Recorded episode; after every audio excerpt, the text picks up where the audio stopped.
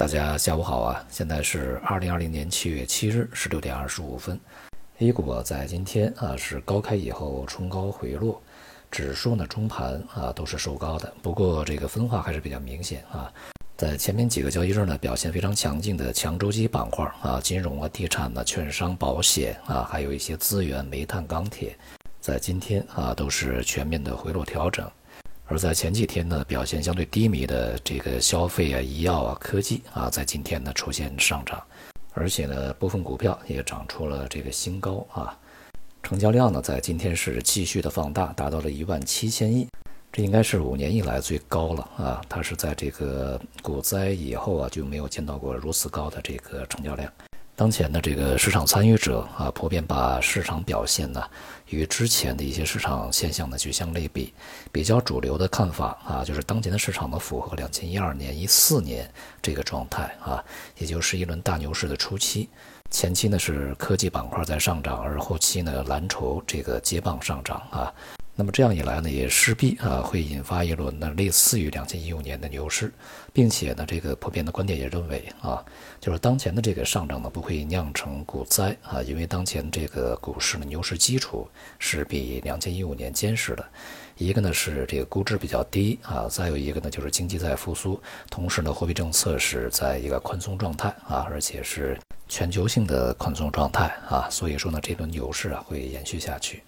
不过呢，如果是把市场啊和这个之前的市场做类比的话啊，我们在上个月末啊也在社区里面啊进行了一个对比。目前的市场状况呢，更类似于两千零九年到两千一一年的状况啊，也就是在这个次贷危机以后，全球放水，并且呢财政发力啊，救助经济以后呢，中国在四万亿及天量信贷的配合下，像银行、地产，那么还有一些这个资源类啊，工业呢。这些行业板块啊，充当了一轮呢这个零九年，呃熊市以后的大幅反弹的领军者。而且呢，货币政策呀，在一段时间里面是相对比较宽松的啊。在随后的两年时间里面呢，市场这个多次预期这个牛市将来临啊，并且呢，将目标啊设定在前面所创造的六千点的历史记录，同时呢，将这个更远的目标呢指向一万点甚至以上啊。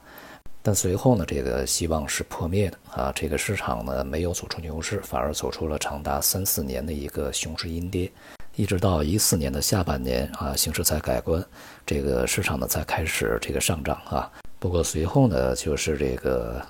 呃所谓的国运牛、杠杆牛啊，催动了一轮这个比较疯狂的牛市啊。那么接下来就是股灾。当前的经济环境以及这个货币和财政政策的环境啊，与这个零九年那时候大体呢是有些相似的。不过啊，政策环境要比当时紧得多啊。那么一个呢是货币政策到目前为止仍然是非常有定力啊。再一个财政发力呢也是有节制的啊。而且呢这个呃像金融啊、地产所处的周期也与零九年的完全不同。零九年的这个像地产周期呢还处在壮年啊，而金融周期呢也是处在一个壮年状态。呃，但是显然啊，现在地产呢这个银行啊，它的警戒周期呢实际是处在末端的。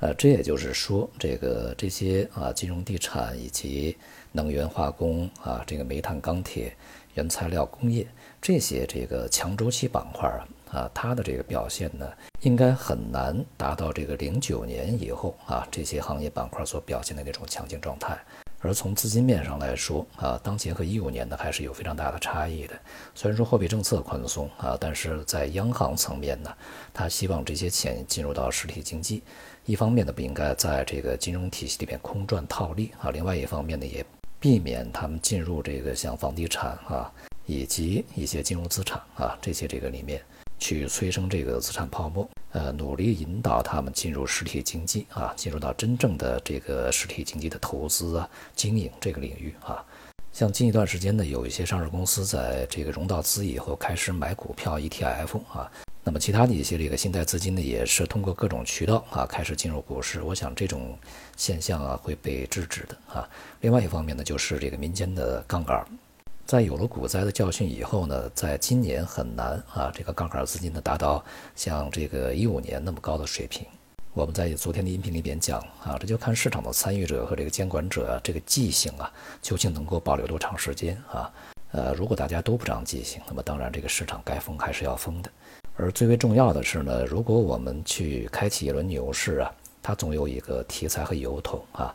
一五年呢，这个讲的故事是叫国运牛啊，当然呢也是有杠杆牛。今年如果我们去讲一个牛市故事的话啊，拿什么题材来讲呢？啊，复苏牛似乎就很牵强啊。因为当下这个经济呢才刚刚开始反弹啊，而未来呢是否还会这个再度的回落啊，甚至长期低迷呢，还是一个未知数，而且风险是比较大的啊。呃，换句话说呢，也就是这个经济周期啊，它还没有这个见底啊，更没有回到上升轨道的这样的一个任何的迹象。当然说的是长期啊。呃，短周期啊，几个月啊，一两个季度，这是不在其内的。那么，周期行业这些板块又如何能够引领啊整个市场向上？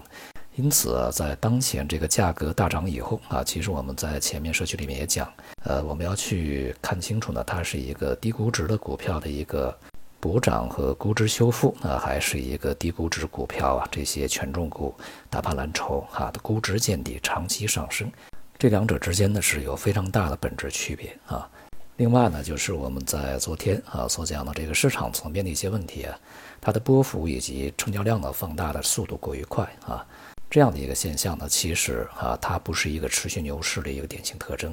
而我想呢，这个从市场参与者和监管层面啊，大家都不愿意看到一五年这种情景重现啊。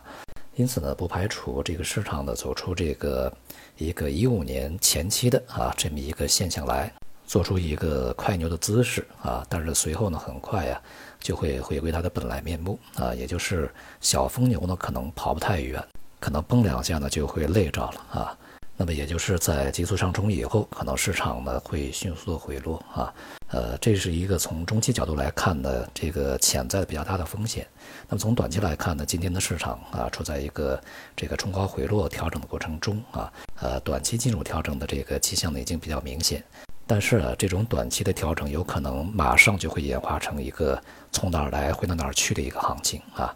那么因此呢，我们可以这个密切关注，呃，像上证指数这个三千二百五十啊以下，在未来几个交易日啊，是否会被这个触及和进入啊？如果进入这个区域的话，那么大概率这个整个的上涨呢，可能就告一段落啊。那么回落到三千点到两千九百点啊，这种可能性会大大增加。从这个长期来看，啊，更长远来看呢，这个市场随时没有摆脱一轮呢由科技和消费啊所带领的大幅修正，甚至是长期修正的风险。好，今天就到这里，谢谢大家。